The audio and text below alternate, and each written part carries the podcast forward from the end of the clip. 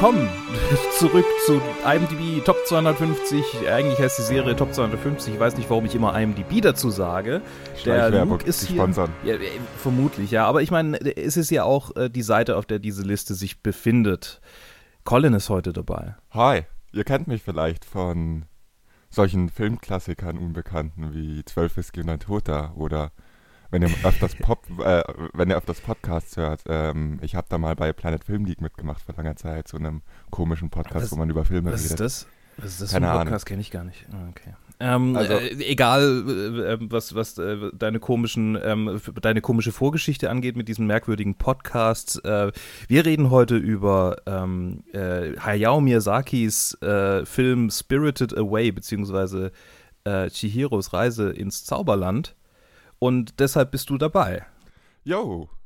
Ja, dabei bin ich, weil du mich irgendwie auf Slack verlinkt hast und ich dann mal wieder gelesen habe, was drin stand und ich mir dachte, Cheers Ah. Reise ins Zauberland, geil, den habe ich das letzte Mal vor ungefähr 15 Jahren gesehen. Fand ich irgendwie Super. cool. Möchte ich Sehr mitmachen. schön. Cool, das freut mich sehr. Dann muss ich dich vielleicht einfach häufiger verlinken. Vielleicht. ja, das Problem, dass ich nicht mehr so dabei bin, ist tatsächlich ein zeitliches und dass sich unsere Arbeitszeiten und Freizeiten ganz doof überschneiden. Also ich Ja. weiß nicht, wie oft ich dabei sein werde. An alle Fans von den alten, glorreichen, goldenen PFG-Tagen, die jetzt Mhm. Hoffnung auf eine glorreiche Rückkehr von mir hatten. Ich muss euch leider enttäuschen. Ich glaube, das ist eher so was Sporadisches. Aber hey, mich freut's voll, dass ich einmal wieder dabei sein kann. Ich freue mich auch sehr und ich werde es auch nicht unterlassen, äh, die Episode auf allen möglichen Kanälen hart zu bewerben mit Col Colin is back. Oh wow. Ich fand's fast lustiger, wenn du es einfach nicht ankündigen würdest und ich plötzlich auftauche. Ja, Special Guest, so wie Ja. bei Red Letter Media, wenn Ma Ja, genau. Macaulay Culkin einfach im Hintergrund plötzlich dasteht. Irgend sowas. Ähm, wobei tatsächlich einige Leute sich erkundigt haben, äh, wann du mal wiederkommst. Also, das habe ich sogar ähm, mitgekriegt. Du wirst, hat mich sehr du gefreut. wirst vermisst. Ja. Es tut mir leid, dass ich irgendwie verschwunden bin, verschollen bin. Ähm, man kann vom Podcasten nicht leben, jedenfalls wir nicht. Und Ja. wir haben alle einen Hauptjob und das Leben Ja. fordert vieles von uns und so hat sich halt ergeben, dass ja, Jobs ändern sich, Zeiten ändern sich, dass man halt irgendwie nicht mehr dazukommt so viel. Und bevor ich jetzt erzwinge und anfange, den. Podcast zu hassen, habe ich es lieber erstmal auf Eis gelegt.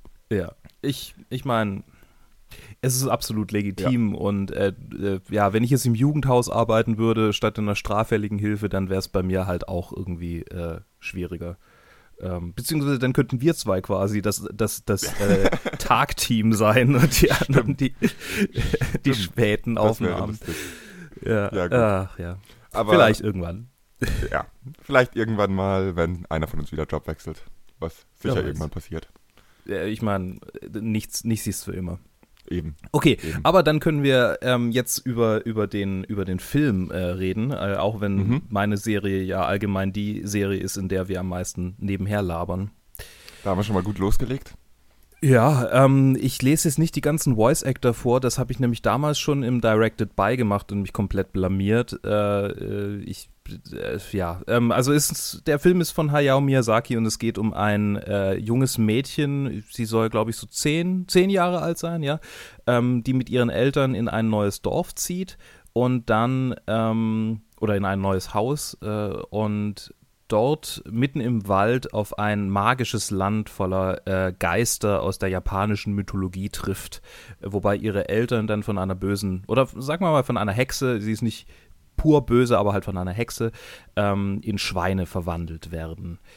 Äh, und sie muss dann im Badehaus der Götter und Geister, äh, die, die das diese Hexe betreibt, arbeiten, um ihre Eltern letztendlich auszulösen. Das war eine ganz, ganz, ganz grobe Zusammenfassung. Ähm, es ist schwierig bei dem Miyazaki-Film, weil ähm, du hast vor der Aufnahme kurz angesprochen, dass du gar nicht so richtig weißt, worum es in dem. Film geht. Und ich kann das ein Stück weit verstehen, weil ähm, die Filme von Miyazaki häufig jetzt nicht so den klassischen Plot haben, was groß, großteilig daran liegt, dass der ähm, ja nie mit einem vorher geschriebenen Storyboard arbeitet, sondern quasi immer nur anhand der Zeichnungen, die er da so macht, die Geschichte entwickelt. Ah, interessant zu wissen. Ja, ihr merkt gerade, Ja. ich bin eigentlich ein bisschen außer meinem Element. Ähm, falls ihr euch an früher erinnert, ich war nie so der Mensch, der sich mit Animes auskannte oder mit ähm, irgendwie einen Bezug dazu hatte ähm, Mhm. und war immer eher etwas überfragt, was diese Genre angeht. irgendwie fand ich diesen Film trotzdem schon immer cool. Ich habe den halt als Jugendlicher gesehen, damals noch mit meiner Mutter zusammen, die meinte, hey, das schauen wir jetzt mal. Und ich weiß noch, dass ich es dann irgendwie erstmal komisch fand und weird und nichts damit anfangen konnte. Aber irgendwie drüber mhm. nachgedacht habe und dann so im Nachhinein ziemlich cool fand. Und seitdem habe ich ihn nicht wieder gesehen bis gestern. Und ich dachte, damals war ich einfach zu jung, um ihn zu verstehen. Stellt sich raus, ich bin einfach zu dumm, um ihn zu verstehen. Also. Äh, okay, hab, was, was verstehst du denn nicht? Ich ver ich weiß nicht, was der Film mir sagen möchte. Der Film ist verdammt amüsant und verdammt unterhaltsam. Es mhm. passiert die ganze Zeit extrem weirder Shit, der teilweise ein bisschen zusammenhangslos wirkt und es aber trotzdem schafft, äh, einen zu unterhalten. Man, es macht einfach total Spaß, diesem Mädchen zuzuschauen, wie es durch diese weirde Welt an Fröschen, Enten und Schleimwesen mhm. läuft und jede Szene passiert was Neues, was man einfach überhaupt nicht erwartet hat, weil man nicht so weil man einfach nicht so eine Fantasie haben kann, dass man sich sowas ausdenkt. Mhm. Und das ist, okay. finde ich irgendwie verdammt schön anzuschauen, auch wenn ich danach mich frage, was ist der tiefere Sinn gewesen dieser Story und was wollte okay. der Film mir sagen. Aber ihr habt es ja schon, du siehst es jetzt, jetzt zum zweiten Mal, du kannst mir sicher weiterhelfen. Ja, natürlich, ich kann dir sehr, ich kann dir sehr viel weiterhelfen. Also mhm. ähm, ein, ein äh, ein Aspekt, der bei Miyazaki häufig mit reinspielt und bei diesem Film vermutlich fast am meisten von allen seinen Filmen, ist, dass er die Ambivalenz äh, von japanisch-mythologischen äh, Gottheiten und Geistwesen äh, versucht in seinen Filmen einzufangen. Also eine sehr traditionelle Sicht auf Natur, äh, die in dieser japanischen Mythologie innewohnt, ähm, die jetzt nicht irgendwie wie, keine Ahnung, im, im, äh, im Christentum äh, so die, Bö die, die guten Engel und die bösen Teufel äh, und Dämonen und was auch immer als, als Symbol hat, sondern eher diese Wesen, die halt existieren, so wie die Natur mhm. auch, neben dem Menschen her, die so auch ihr eigenes Ding irgendwie machen, die manchmal Einfluss nehmen auf die Menschen, aber eher so indirekt. Also die wollen eigentlich gar nicht Einfluss nehmen und die weder gut noch böse sind, sondern halt einfach ähm, ambivalent, so wie, der, so wie die Natur selbst könnte man sagen. Also mhm. in Rollenspiel äh, ähm, äh, wären die vermutlich chaotic neutral bis äh, true neutral, ähm, diese Gottheiten. Und mhm. die Figuren, die du angesprochen hast, diese merkwürdigen Frösche und was auch immer, äh, sind tatsächlich alle in japanischer Mythologie verortet und stammen daher äh, als, als Symbolcharaktere. Was den Plot an sich angeht, Miyazaki wollte diesen Film machen, nachdem er erlebt hat, wie seine zehnjährige Enkelin oder neunjährige Enkelin mit ihren Eltern interagiert. Äh, und ähm, Chihiro ist auch ganz arg inspiriert von seiner Enkelin. Und was ihn am meisten interessiert oder, oder genervt hat, war, ähm, dass die Enkelin seiner Ansicht nach sehr kluge Ansichten vertreten hat und sehr ähm, eigentlich überlegt äh, äh, über die Welt und, und so gesprochen hat, während ähm, seine, äh, sein Sohn und, und die, die Mutter des Kindes, also äh, die, die, die Generation zwischen ihm und der Enkelin, ähm, ziemlich ahnungslos und, und tollpatschig und, und sehr ähm, von sich selbst überzeugt äh, durch die Welt gelaufen sind. Und für ihn spielt äh, auch häufig die, die Natur ähm, insofern eine Rolle, als dass sie eben von dieser Generation, die er da so verachtet eigentlich, ähm, verschmutzt wird, seiner Ansicht nach.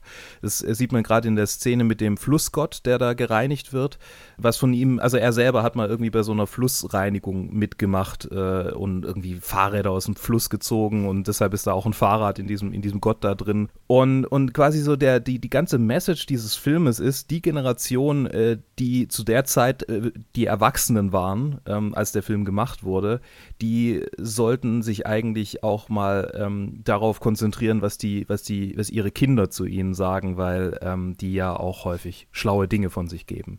Und natürlich Umweltverschmutzung ist böse und Peace to the World und so. Das ist, ein, das ist immer so die Message, die mit drin steckt mit dieser Umweltverschmutzung. Das hat er eigentlich in fast allen seinen Filmen drin. Es ist auch mehr, mehr so ein Nebending, aber das Hauptding ist tatsächlich Generation, äh, was ist das? Boomer, nicht wirklich, mhm. so, so Zwischenboomer, ähm, hört mal auf Gen X. Ja, so, eigentlich genau das, das, was jetzt los ist, nur vor 19 Jahren schon in einem Film. Ja, ähm, schon. Also ich habe auch gedacht so, yo, ähm, ist das der Greta-Film oder was geht? ja, also die Aspekte kamen schon rüber, vor allem, dass diese Wesen alle so verdammt fast bipolar sind teilweise. Mhm. Dass die halt irgendwie. was es nicht einfacher macht, den Film zu verstehen, um ehrlich zu sein, aber es irgendwie umso amüsanter macht, ihn anzuschauen, ähm, mhm. sind, ist eben, dass die Wesen so mal das machen, mal das machen. Vor allem Yubaba irgendwie so komplett komische Regeln hat, die in dem Film Mhm. nicht so genau erklärt werden, nach denen aber komplett jeder irgendwie handelt und man kann so ein bisschen erahnen, was diese Regeln sind. Und es ist irgendwie so ein ist so ein merkwürdiger Satz Regeln, der, der irgendwie nicht mal wirklich ein. Jetzt denke ich viel zu pragmatisch. Ja. Von ihr als Herrscherin aufgestellte Regeln sollten doch irgendwie ihrem Zweck dienen und zu ihrem Ziel gut sein und ihr helfen, aber ist halt einfach überhaupt nicht so. Ist teilweise so und teilweise halt auch nicht. Sie muss sich an ihre eigenen Regeln halten am Ende und es ist irgendwie weird anzuschauen, aber das macht diesen Film, für mich hat es einen Reiz ausgemacht, diesen Film anzuschauen, weil man da einfach zuschauen kann und es passiert immer was Unvorhergesehenes, immer was, was man nicht erwartet. Ähm, du hast das Fahrrad angesprochen. Irgendwie plötzlich zieht er aus diesem Sch Schleim, oder diesem Faulgott ein Fahrrad raus. Dann ist ja dann gar kein Faulgott, sondern dieser Flussgott. Und wenn man die, den Kontext, den du mir jetzt gegeben hast, nicht kennt, dann ist es einfach nur so, plötzlich taucht da ein Fahrrad auf. Mhm. Und äh, es ist amüsant. Mir hat sehr viel Spaß gemacht. Aber ich Mhm. muss, halt, muss halt zugeben, ich habe in dem Moment nicht verstanden, was das bedeuten soll. Gut, dass du es mir jetzt erklärst. ja, ich meine, ähm, ich glaube damals, als ich den Film das erste Mal gesehen habe, habe ich ihn auch nicht, also habe ich überhaupt nichts, äh, vielleicht so ein bisschen was verstanden, aber es war auch so, what? Ja, genau. Was- was du hast passiert dann relativ hier? viel recherchiert wahrscheinlich, oder? Ja, ich meine, allein dadurch, dass wir halt diese, diese ganze Serie über all die Miyazaki-Filme Mhm. gemacht haben. Joe hat viel recherchiert, ich habe viel recherchiert. Ted äh, wusste eh schon wahnsinnig viel über die Filme. Und es ist auch so, ich, ich bin ja schon eher so ein Anime-Kind, früher mehr gewesen, heute ein bisschen weniger. Aber natürlich hat man dann auch eine gewisse Crowd, mit der man kommuniziert. Und da ist auch viel irgendwie Halbwissen, Mhm. Nebenwissen über die Miyazaki-Filme immer so auch gewesen. Ah, ja. Also Okay. ne, wenn einer dann irgendwie in einem Forum, wenn du irgendwie in einem, in einem Forum unterwegs bist und dann erwähnt einer Miyazaki und dann fachsimpeln alle drüber, da irgendwann, so ein paar Sachen merkt man sich Mhm. dann halt schon, auch, auch wenn ich da jetzt nicht so wirklich fachsimplerisch damit interagiert habe damals, aber so, so ein Grundwissen über die Filme war, war dann schon relativ früh da bei mir und wir haben es halt wahnsinnig viel dann drüber geredet einfach. Also wir haben es so zerredet. Äh, ähm, ich bin sehr froh, dass du dabei bist und da ein bisschen frischen Wind mitbringst, weil sonst würden wir wahrscheinlich so reden, ja, ist ja ganz klar, da geht's ja darum. Ja, Ja. gut. Dann freut es mich dabei zu sein. Gut, dass ich frisch in den Wind reinkomme. Gut, dass du da bist, um mir Sachen zu erklären, weil ich fühle mich verdammt aus in meinem Element inzwischen. Ja, ich Das meine, ähm, ich finde es interessant eigentlich, weil äh, das ist ja auch, also äh, es, es ist ja spannend, dass gerade dieser Film so weit oben ist, weil er ja schon auch einer von den Miyazaki-Filmen ist. Ich weiß nicht, wie viele andere du von ihm kennst, aber der, der schon einer der weirderen ist und nicht so eine klassische Storyline in dem Sinne hat. Also im Ver- verglichen mit Mononoke zum Beispiel, falls du den gesehen hast. Ähm, Mononoke habe ich nicht gesehen. Ähm, ich, alles, was ich von ihm gesehen habe, habe ich im Zusammenhang des Podcasts über ähm, gesehen. Das, ich schaue gerade nochmal rein, was er gemacht hat. Vergiss es, ich habe fast nichts von dem gesehen. Also Totoro habe ich auch gesehen, natürlich. Das ist genauso Mhm. wie Chihiro, da kommt man nicht drum rum. Ja, Aber ich dachte, da, wir hätten mal in der Challenge ein oder zwei Filme von ihm gehabt, aber die sehe ich jetzt gar nicht wieder. ich, ich habe ich es nicht mehr so, also Also, um zusammenzufassen, ich habe nicht viel von ihm gesehen. Ich habe die Sachen gesehen, um die Okay. man nicht rumkommt. mhm. Und bei Totoro, den habe ich jetzt nicht wieder gesehen, den habe ich zur ähnlichen Zeit gesehen wie Chihiro und mein Eindruck ist, dass er irgendwie cool anzuschauen, aber what the fuck happened? Ja, ja. Ich meine, Totoro hat noch weniger als der Film halt irgendwie gar keinen Plot. Also, das ist halt wirklich einfach nur. Er hat so ein paar Filme, die halt einfach eher Slice of Life sind, könnte man sagen. Die, die einfach nur ein Leben darstellen. Mhm. Gut, hier, Chihiro ist es natürlich ein sehr ähm, äh, weirdes Leben und es, hat, es gibt schon einen Character-Arc, es gibt schon Charakterentwicklung in ihr, ähm, aber in Totoro gibt es das gar nicht so. Die, das sind halt einfach zwei süße Mädchen, die äh, in einer magischen Welt ähm, ihre kleinen Fantasieabenteuer Mhm. erleben, während ihre Mutter krank im Bett liegt. Ja, Das ist, das ist der Film. ja. Und, und da könnte, der könnte auch fünf Stunden damit füllen und ich würde es mir gern anschauen. also das, das ganze japanische Slice of Life-Genre funktioniert ja so, dass es wenig Charakterentwicklung gibt, sondern halt einfach da ähm, Charaktere miteinander interagieren, die gesetzt sind und das ist, das ist die Handlung. ich würde jetzt gerne mitreden, aber ich kann mich bei Totoro echt nur noch an das Viech erinnern. Mhm. Und nicht viel mehr. okay. Wie gesagt, das ist sehr lange her, dass ich die Filme das erste Mal gesehen habe. Und das ist, sie haben einen Eindruck hinterlassen, aber ich habe auch bei Chihiro gestern gemerkt, ich dachte, ich hätte ich dachte, ich hätte den Film genauer in Erinnerung. Und ich hatte Aha. eher so den Anfang ein bisschen in Erinnerung, dann so ein kleines Stück aus der Mitte und dann das Ende wieder. Und einen Großteil einfach vergessen, dass das passiert ist. Was vielleicht damit zusammenhängt, dass es nicht wirklich mit dem Plot zu tun hatte. Mhm. Ähm, weil ich nenne es mal so, dass woran ich mich erinnert habe, waren die plotrelevanten Szenen, wenn das irgendwie Sinn macht. Mhm. Diesen, den Einstieg, wie sie halt dahin kommen. Ähm, daran konnte ich mich erinnern, wie sie in Schweine verwandelt werden. Dann an längere Zeit nichts mehr. Dann an diese Haku-Drachengeschichte. Und dann wieder, wie sie, wie sie wieder rausgehen. Das waren die drei Sachen, an die ich mich erinnert habe. Und das war ja dann effektiv vom Film 20 Minuten oder so. Ziemlich, ja. Jo.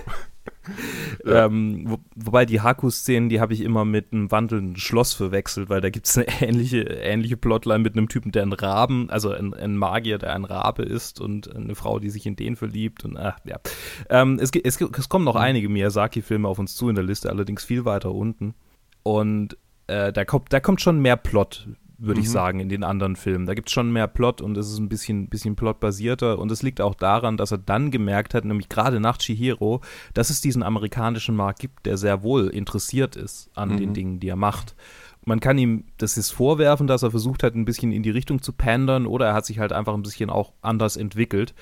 Ähm, wobei seine früheren Filme auch plot-driven waren. Ähm, das ist nicht so, dass er da jetzt irgendwie komplett sich selbst untreu wurde. Aber ich würde sagen, die aktuelleren Filme, die haben dann schon auch versucht, in die Richtung ein bisschen äh, dann zu gehen, den amerikanischen Markt auch so, sagen wir mal, nebenher abzugreifen. Aber sein Ziel blieb immer der japanische und da war er auch am Profit profitabelsten. Ähm, aber das ist der allererste japanische ähm, Animationsfilm und bis heute der einzige traditionell animierte Film, der ähm, den Oscar für Best Animated Picture abgeräumt hat. Uh. Ja, ähm, und ich glaube, das ist auch mit ein Grund, warum er so weit oben in der Liste ist und so Mhm. sehr von den Leuten noch gemocht wird, weil das war halt so für den amerikanischen Markt, der durchaus auch IMDb dominieren dürfte, ähm, der Punkt, an dem die äh, dann Miyazaki kennengelernt haben. Mhm, macht Sinn. Du kannst irgendwie Gedanken lesen. Ich wollte dich fragen, ob du erklären kannst, warum Chihiros Reise ins Zauberland so weit oben ist. Das, das ist meine ja, Erklärung dafür. Das ist meine Erklärung.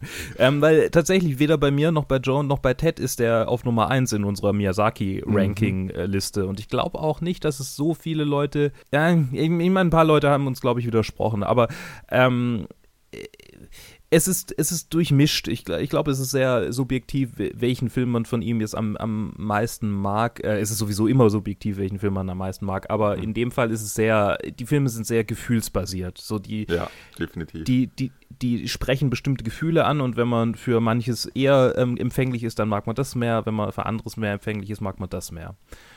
Aber der ist so halt der Einstiegspunkt, glaube ich. Das, das ist meine Theorie, warum er so weit oben ist. Hm, macht Sinn. Ähm, Entschuldigung, ja. ergibt Sinn. ja, ja, ist okay, ist Ja. okay. Mittlerweile.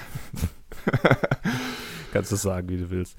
Ja, es, ich, mich stört immer wahnsinnig, wenn andere Leute Machtsinn sagen und ich Ja, sag ja. selber mal Machtsinn. Das ist ein. Ja, ich wurde so oft korrigiert, dass es anfängt, mich bei anderen zu stören, aber ich habe es noch nicht geschafft, selbst umzustellen. Egal. Tja.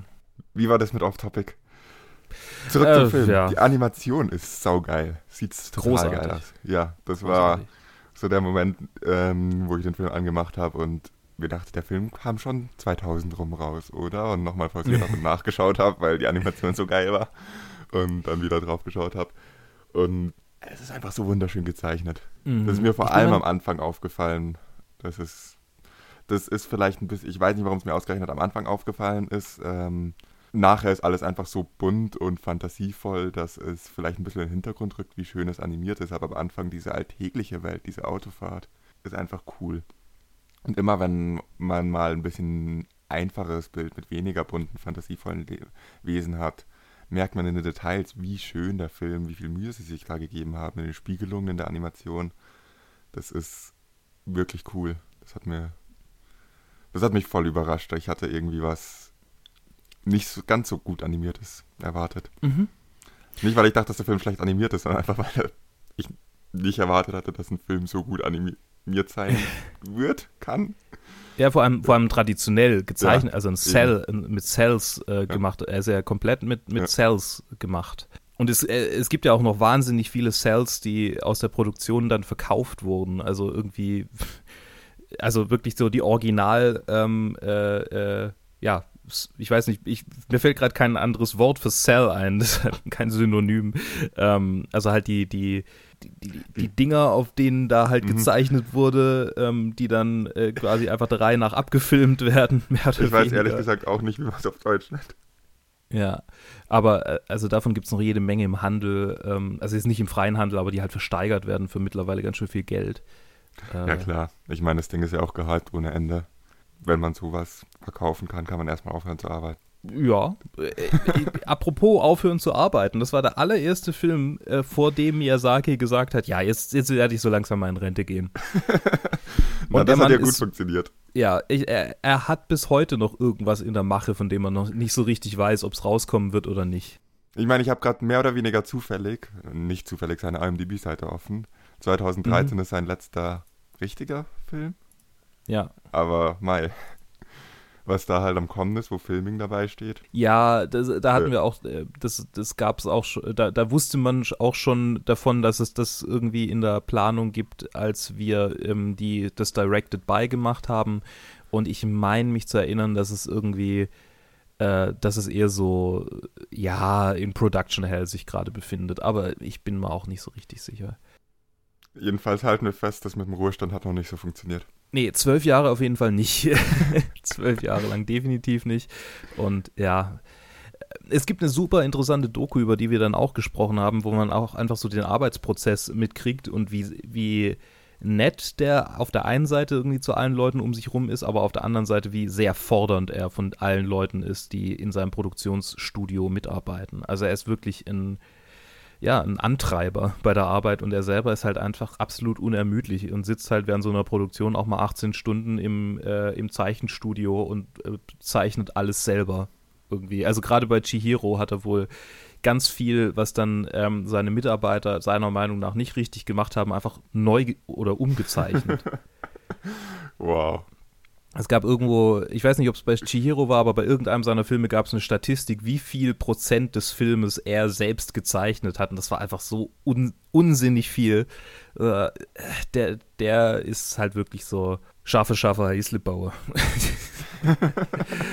weißt du noch, wie viel Prozent das waren? Das fände ich jetzt interessant, so ganz grob. Ähm, glaube 25 Prozent oder so. Also okay. es war wirklich wow. unsinnig viel. Also es, und so ein Film besteht halt irgendwie aus ein paar Millionen Cells. Ja, ja, klar. Ich hatte jetzt gedacht, ja. dass, als du unvernünftig viel gesagt hast, hatte ich so an 11, 12 Prozent gedacht gerade erst. Es war, es war wirklich ja. viel. Aber ja. ich, ich kann mich nicht mehr richtig erinnern. Die, vielleicht vielleicht ähm, haben wir gleich in den Kommentaren dann, ja, nee, das stimmt doch da gar nicht. Das war nur neun und ja, weiß auch nicht mehr. Aber dann, ich weiß noch, dass ich, dass ich mir einen Kopf gefasst habe und gedacht habe, wie kann der Mann überhaupt noch leben? So, der muss doch eigentlich schon vier Burnouts hinter sich haben. Ja, ja es gibt solche Menschen. Es ja. gibt sie irgendwie gehäuft in der Filmindustrie. es, äh, ja, ich bin ganz froh, dass ich nicht äh, in die Richtung irgendwie dann versucht habe, irgendwas zu machen. Ach. Äh, ich ich freue mich eigentlich schon über meinen äh, 9-to-5-Job. Äh, das, das ist schon gesund für mich, so alles in allem. Apropos 9-to-5-Job, wie geht's eigentlich Johannes? Äh, gut, glaube ich. Zum Thema ja. Leute, die unermüdlich arbeiten. Ja, ich, ich ähm, keine Ahnung, das kann er, glaube ich, am, selbst am besten beantworten. Ähm, jo. Ich glaube, ihm geht's gut. Mir ist nur aufgefallen, dass ich eine Weile tatsächlich nichts von ihm gehört habe, weil sobald man ein bisschen ja. aus der Arbeit rausfällt. Ich ähm, verstehe, ja. ja. Ähm, ja also ich, ich könnte hier was, ich könnte hier was droppen, aber ich glaube, das will er selbst droppen, äh, was seine Arbeit angeht. Ähm, aber hier schon mal ein kleiner Teaser. Und an dieser Stelle waren wir mit dem Teasern viel zu weit gegangen. Johannes geht's gut. Ich glaube, er ist ganz schön erfolgreich gerade ähm, und, und äh, viel, viel fängt an, sich zu verändern. Yo, ähm, zurück zu Chihiro. ähm, ist dir die, hey, ich gebe mir Mühe, schön off-topic zu bleiben. Ich bin nee, nicht so gut super. wie Johannes oder Ted drin und ich muss ja irgendwie. Ja, ja wir du musst es ja bewusst machen. Das passiert nicht automatisch aber gerne zurück. Äh, ähm, äh, au, ist dir die Audi-Werbung am Anfang aufgefallen? Nein. ähm, der Vater fährt am Anfang in einem Audi. Ach, es ist ein Allradantrieb, meinst du das? Ja, genau, er sagt es, und es ist halt ein Audi äh, Quattro, Quattro und äh, irgendwo in der Trivia steht, dass man sogar das neuartige ABS, das dieser Audi irgendwie als erstes hatte, also irgendein, irgendein Ding vom ABS, ähm, dass man, dass man das halt sieht, wo er da so bremst, dass quasi das ABS halt äh, äh, tackert. Und oh, wow. äh, also sehr viel Liebe ähm, und ich glaube, die Avengers-Filme haben nicht so viel Liebe in ihre Audi-Werbung gesteckt. Die haben halt einfach ein Audi hingestellt. Ja, die so, yo. Die Tony haben halt Stark gesagt, ja, machen wir schon, gebt uns ein Audi und er hat halt ja. gesagt, ja, mache ich schon, ich zeichne stundenlang euer Auto.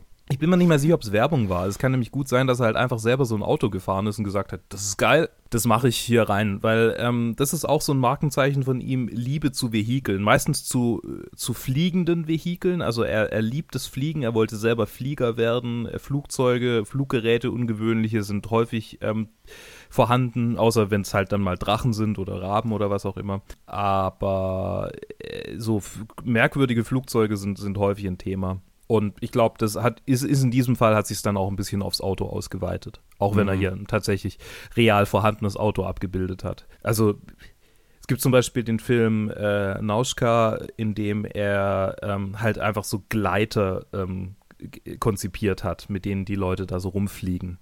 Oder, oder wie der Wind sich hebt, da, da baut er halt wirklich so ähm, Prä-Erste ähm, Weltkriegs-Flugzeuge. Äh, also lässt er einen Charakter diese Flugzeuge bauen und, und er selber projiziert sich da halt immer rein. Also es ist so sein, sein Wunschleben, das er dann da immer abbilden will. Ähm, also auch so ein mm. Director-Trademark, aber das kommt in diesem Film jetzt leider nicht so raus. Ja, hier fliegen sie einfach so ohne Hilfsmittel. Ja, ist ja, kann man, kann man, auch, kann man auch machen. Ja. ja. Was ich total geil finde, ähm, ja, ich muss jetzt nicht Spoiler Alert sagen, denke ich. Ihr kennt den Film. Nee, nee, nee, hier Und, machen wir immer. Ja, also, ähm, vorsichtshalber Spoiler Alert, wo es am Ende den Namen von Haku ihm sagt und er sich vom Drachen in diesen Jungen wieder zurückverwandelt und sie halt aus ja. den allen Wolken fallen. Finde ich eine geile Szene. Mhm. Jiro weiß ja nicht oder hat ja keine Ahnung, dass sie trotzdem noch fliegen können. Es ist gegen alle Logik, dass sie da gerade und sie sind gerade am Fallen aus was weiß ich wie hoch und alles, was sie machen, ist sich um irgendwas unterhalten, aber nicht darüber, dass sie jetzt gleich ein paar Sekunden auf dem Boden aufprallen.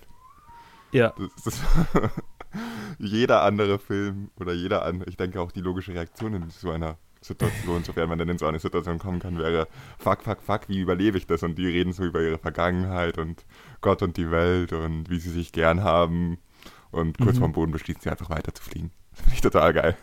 Ja, ähm, das, das ist auch ein, ein, Teil der Charakterentwicklung. Ich glaube, am Anfang vom Film hätte sie noch anders reagiert. Mhm. Äh, und an diesem Film hat sie sich so sehr an diese magische Welt gewöhnt, in der das alles anders so, so selbstverständlich ist, mhm. ähm, dass, dass ihr klar ist, dass nichts passieren wird. Inwieweit ähm. soll das laut dem Film oder gibt es sicher unzählige Interpretationen drin, aber inwieweit soll das ähm, ihre Fantasie sein und inwieweit soll das tatsächlich schon eine Zauberwelt sein, in die sie reinläuft? Das, das lässt er komplett offen. Okay, ähm, ich nehme mal an, dass es äh, ziemlich klar ist, dass es, die, dass es eine tatsächliche Zauberwelt ist, eben weil das Auto hinterher überwachsen ist mit ähm, mhm mit Ranken und, und irgendwie von Blättern bedeckt. Äh, also, dass sie schon eine ganze Weile da drin in dieser Welt waren. Also in, in der Hinsicht ist er vermutlich eindeutiger als ein paar andere seiner Filme, mhm. die das total, total offen lassen. Aber man kann es natürlich auch so interpretieren, dass, dass sie irgendwie, was weiß ich, ähm, auf giftige Chemikalien gestoßen sind, die sie äh, äh, betäubt haben für ein paar Tage und dann äh, halt wieder aufwachen und zu ihrem Auto zurückspazieren. Das kann natürlich auch sein. ähm, Aber, aber ich, ich bin mir ziemlich sicher, dass er so gemeint hat, dass es diese Welt in diesem Film wirklich gibt und dass sie auf die trifft. Also so interpretiere ich es ja. für mich, dass, ja, das dass, es, dass es nicht in ihrer Fantasie passi passiert. Okay, ja, macht Sinn. Ergibt Sinn. Entschuldigung, Entschuldigung. Yes, du. nee, ähm, ich habe mir den ganzen Film über, also, wie gesagt, ich hatte ihn ja schon mal gesehen und als Jugendlicher und so, was ich da mitgenommen habe, war eben, dass es halt sicher eine Fantasiewelt war. Vor allem, weil ich mich dann ganz ans Ende nicht mehr erinnern konnte, dass sie an das Auto kam. Und unter der mhm. Prämisse habe ich ihn halt auch angeschaut dieses Mal, dass es nur eine Fantasiewelt ist und sie dann einfach. Ich konnte mich nämlich daran erinnern, dass sie dann wieder zurückkommt und ihre Eltern sie rufen, wo warst du denn so lange? Du kannst doch nicht einfach so weglaufen. Und das, mhm. die Szene für sich genommen wirkt ja eher so, als wäre es nur eine Fantasiewelt äh, gewesen. Und sie hatte sich das Ganze vorgestellt und dann an den Teil, dass sie dann beim Auto sind und es überwachsen war, das war jetzt für mich wieder so ein Teil, an den ich mich nicht, mich nicht erinnern konnte, wo ich mir dann Was dann wieder mein Verständnis für den ganzen Film durcheinander gebracht hat. Ja. Weil ich einfach den ganzen Film über mir dachte, ja gut, Fantasiewelt, Fantasiewelt. Oh, ups, doch nicht. Apropos dieses Auto. Wollen Ja. wir nochmal über den Anfang reden? Wie verdammt Ja, klar. unmotiviert dieser Anfang ist. Wie Ich meinst finde du? das, ich find das so witzig, dass die einfach so, dass die umziehen von A nach B. Mhm. Erstens, ich habe nicht viele Animes gesehen, Mhm. aber in einem sehr hohen Prozentsatz davon habe ich das Gefühl, dass sie damit anfangen, dass irgendwer umzieht. Oder umziehen scheint in der, der japanischen Filmkultur eine große Rolle zu spielen. Kann das sein? Ja, ich meine, ist ja auch in Pokémon häufig der Fall, ne? Stimmt, vielleicht war ich auch davon noch ein bisschen beeinflusst. Dann finde ich die Situation so geil. Sie wollen umziehen, sie wollen eigentlich zu ihrem Haus, sie haben viel Arbeit vor sich und kommen von der Straße ab. Hm, schauen wir mal, ob ich hier durch den Wald fahren kann. Hm, hier komme ich nicht weiter. Schauen wir mal, ob wir, ähm, ob wir da aussteigen können und einfach durchlaufen. Ich meine, klar, irgendwie Mhm. muss man diesen Film in Gang bringen. Aber im Endeffekt funktioniert das nur, weil der Vater so verdammt irrational handelt. Ja. Eigentlich hat die Mutter ja die ganze Zeit recht mit, hey, wir haben eigentlich Besseres zu tun. Und das find, fand ich irgendwie amüsant. Das ist Mhm. so, das, der Film das, das, so in diese Richtung drückt und ja, wir müssen jetzt irgendwie loslegen. das ist von der Logik her natürlich einer der, der äh, konstruierteren Anfänge seiner Ja. Filme, würde ich sagen. Aber äh, ich glaube, mit dem, mit dem Hintergedanken, äh, diese Generation ist eine Generation der Schwachköpfe, die lieber in ihrer Dickköpfigkeit äh, sich durch, durch die Wand drückt, als ähm, irgendwo aufzugeben. Äh, ne, äh, Mhm. Stimmt, ist- dann macht es schon wieder fast Sinn. Ja. Also er hält überhaupt nichts. Ich meine, er verwandelt die Leute innerhalb der ersten fünf Minuten in Schweine. Und die bleiben über einen Großteil der Film, äh, des Films Schweine, die sich in ihrem eigenen Dreck suhlen. Also er hat schon eine ziemlich niedrige Meinung von seinem, von, von der Generation seines Sohnes. Jo, stell dir mal vor, du bist sein Sohn. Und Ähm, siehst diesen Film. Lange, lange Geschichte. Äh, soll, soll, ich ein bisschen, soll ich ein bisschen ausschweifen und Ja, von seinem Verhältnis zu seinem Sohn erzählen? Gerne. Sein Sohn wusste von Kindesbeinen an, dass er niemals in die Fußstapfen seines Vaters treten wird, weil er dann einen viel zu großen Schatten vor sich hat, äh, den er, den er ähm, einfach nicht schaffen wird auszufüllen. Und was hat sein Sohn gemacht? Er hat nicht nur einen, sondern zwei Filme mit dem Produktionsstudio seines Vaters gemeinsam gemacht. Ähm, nämlich die Chroniken von Erdsee und äh, jetzt muss ich gerade nochmal nachschauen, wie der andere hieß, aber den, den kennt man gar nicht. Also Chroniken von Erdsee kennt man so ein bisschen. Äh, Goro Miyazaki heißt der Sohn. Ähm, nachdem er, also nach dem zweiten Film, den er dann da gemacht hat, äh, war er so äh, traumatisiert davon, dass sein Vater ihm die ganze Zeit rein, äh, reingelabert hat und, und alles äh, zu, äh, kritisiert hat, dass er ähm, also nur noch lose mit der Filmindustrie zu tun hat und wenn dann eher so im Art Department und also so er ist mehr so ja ist so Independent Contractor könnte man sagen als wirklich fester fester Regisseur der irgendwie ständig Filme umsetzt. Ähm, ja aber also sie haben sie haben ein sehr schwieriges Verhältnis zueinander und gerade in der in der Doku ähm, über Miyazaki wird es auch ein zwei Mal angesprochen dass Miyazaki auch ähm, äh, ähm, Zweifel dran hat, ob er das so gut gemacht hat mit dem Vatersein. also Ja, es ist eine gut. zutiefst äh, zerrüttete Beziehung. Könnte auch ein bisschen schwer werden, ein guter Vater zu sein, wenn man sich wünscht, sein Sohn wäre ein Schwein.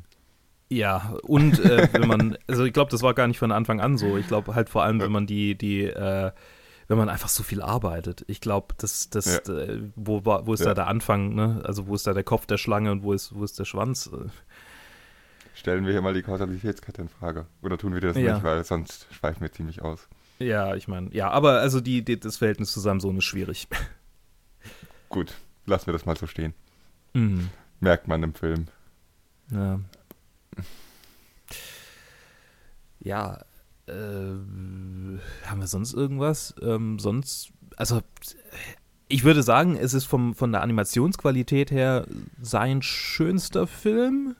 Fragezeichen. Die anderen, Von all den anderen, Filmen, an die ich mich aktiv erinnern kann, die ich von ihm gesehen habe, muss ich dir dazu stimmen. Also von dem Äh, einen. ja gut, ich meine, ja. ähm, Das ist definitiv ein sehr schön animierter Film. Nicht nur fürs Anime-Genre irgendwie für das, Mhm. was ich von Anime gesehen habe, besonders schön, sondern einfach generell für animierte Filme definitiv eins der einer der schöneren Filme und total cool anzuschauen. Einfach egal, ob man, egal was man von diesem Film storymäßig, ähm, settingmäßig halten möchte, ich für jeden, der ein bisschen Animation mag, lohnt sich allein schon diesen Film anzuschauen, einfach nur zu sehen, wie der gezeichnet ist. Mhm. Und das können wenig Filme von sich behaupten. Also er ist nicht ohne Grund äh, der bestbewertete animierte Film auf Ja. IMDb. könnte Ja. man damit, könnte man das zusammenfassen. Also er ist, er ist Ja. schon so ein, so ein Gesamtpaket, aber, aber die Animation ist schon unglaublich schön. Du könntest jeden Frame nehmen und da irgendwie ein T-Shirt draus machen, glaube ich. Und es gibt auch unendlich viele T-Shirts von so ziemlich Mhm. jeglicher Szene dieses Films. Ja. Ja, die ganz, es so viel von diesem Film geistert irgendwo durchs Internet oder durch Merchandise. So viele Szenen, das muss ja auch irgendwo herkommen. Wenn es nicht Ja. schön wäre, würde man nicht, würde man nicht so viel aus dem Film nehmen. Ja. Die meisten Filme stellen ein, zwei Memes und nicht irgendwie 200. Mhm. Wobei mein Lieblingsmeme aus diesem Film definitiv äh, The Fields ist, äh, falls du das kennst.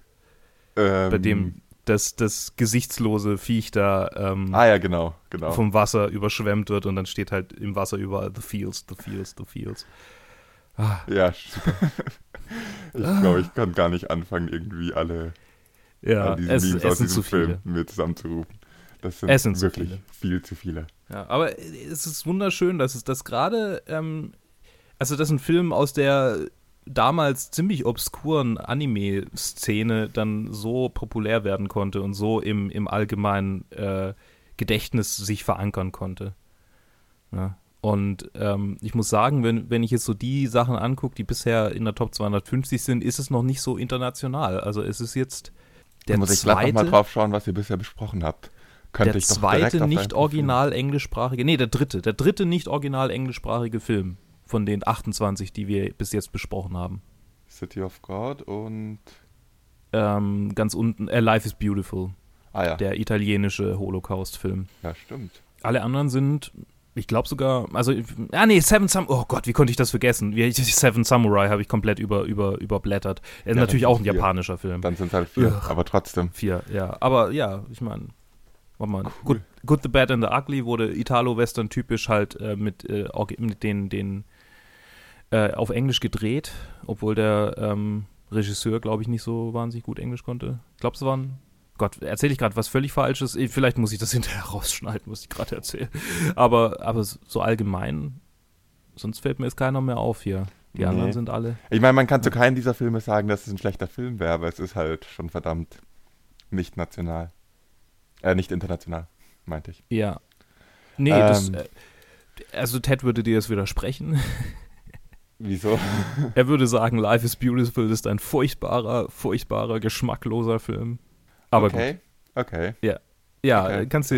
Ja, er war gar nicht in der Episode dabei. Äh, Er hat gar nicht so drüber reden können, aber wir sprechen zumindest die, die Hauptkritikpunkte an diesem Film ein bisschen an. Also wenn du, wenn du mehr wissen willst. Dann höre ich die Episode. Ich weiß schon Bescheid.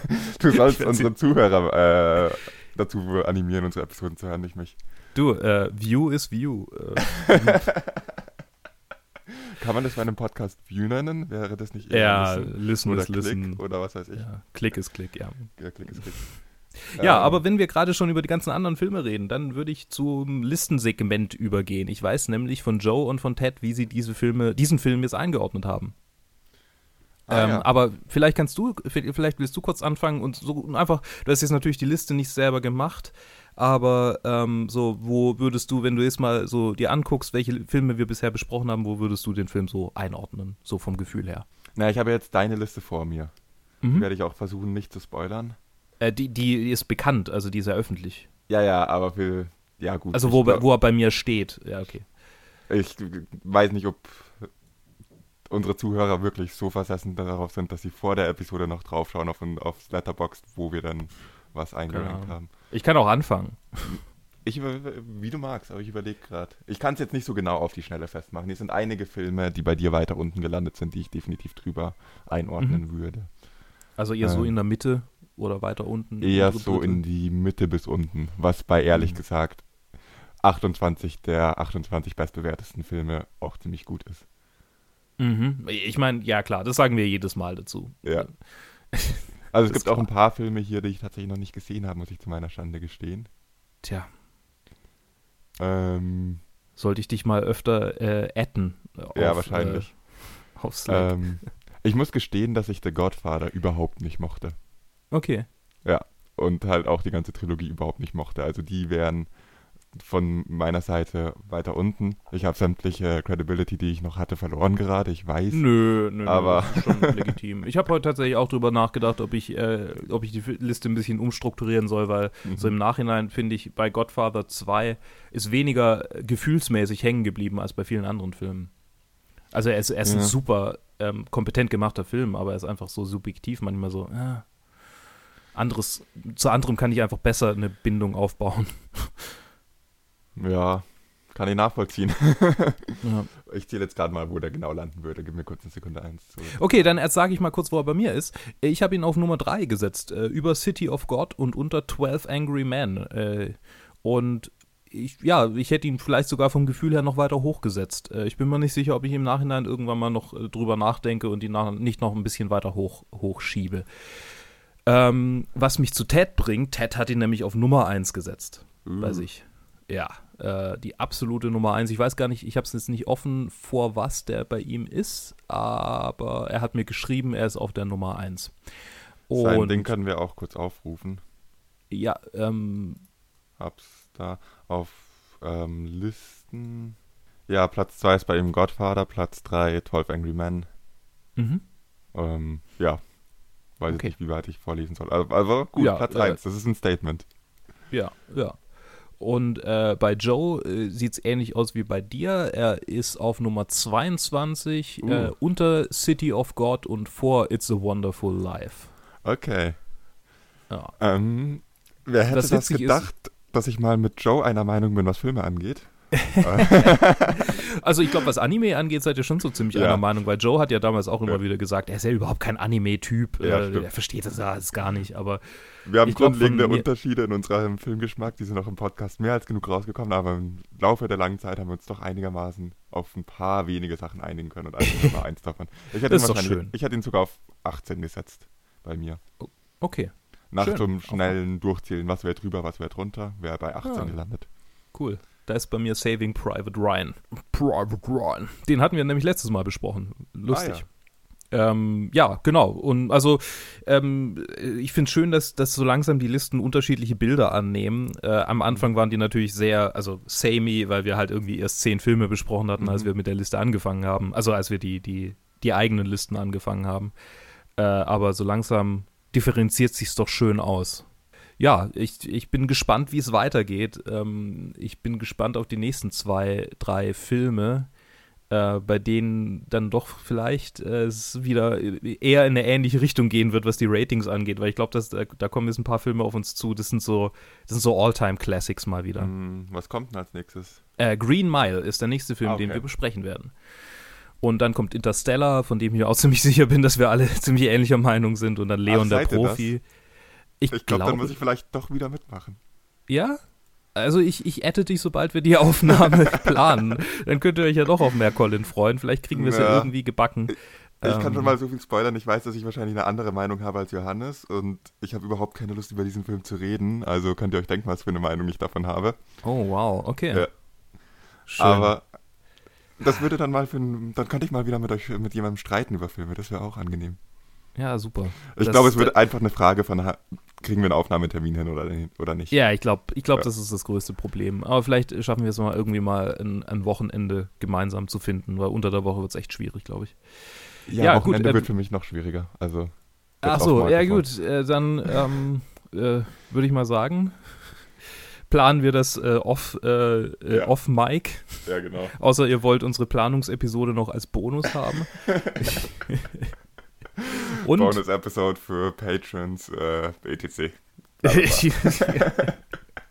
With Loot. Mischt euch, ähm, ja genau, so ein Tier. Ab so und so viel könnt ihr euch in der Planung einmischen und sagen, an dem Termin wollt ihr nicht, dass wir aufnehmen, dass wir zu noch weniger Episoden kommen. Man sollte mir nicht überlassen, einen Patreon zu erstellen, merke ich gerade. Ja, ähm, ja, sollten wir generell, glaube ich, nicht tun, einfach. Bevor wir jetzt irgendwie über ähm, bevor wir jetzt sagen Tschüss und so weiter und jetzt komplett wieder off topic. Ich weiß gar nicht, warum ich das fragen wollte. Hast du Parasite ja, ähm, gesehen? Wahrscheinlich schon, oder? Wir, wir haben alle Parasite gesehen. Ja, dachte ich mir schon. Wie fandest du den?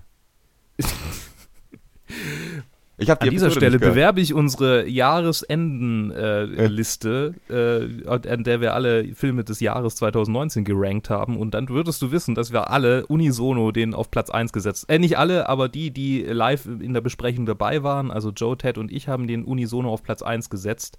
Ah, ja. Ähm, ja, von Ted wusste ich's, von euch irgendwie nicht und hat mich interessiert, was du davon hältst. Yo, Luke aus dem Schnittraum hier. Ich ähm, habe gerade gemerkt, dass ich das hier nicht so richtig rausschneiden kann, aber auch nicht so richtig integrieren kann. Also, ähm, sorry für den awkwarden Übergang jetzt. Danke fürs dabei sein, Colin. Nochmal. Und ähm, äh, danke fürs Zuhören, liebe Freunde. Und ich sag mal, bis demnächst und äh, bis dahin bleibt doch so fantasiereich wie Hayao Miyazaki. Ja, ich glaube, das wird schwer. Ich glaube, das schaffen nicht viele, aber versucht es. Bis in einem halben Jahr oder so. Tschüss.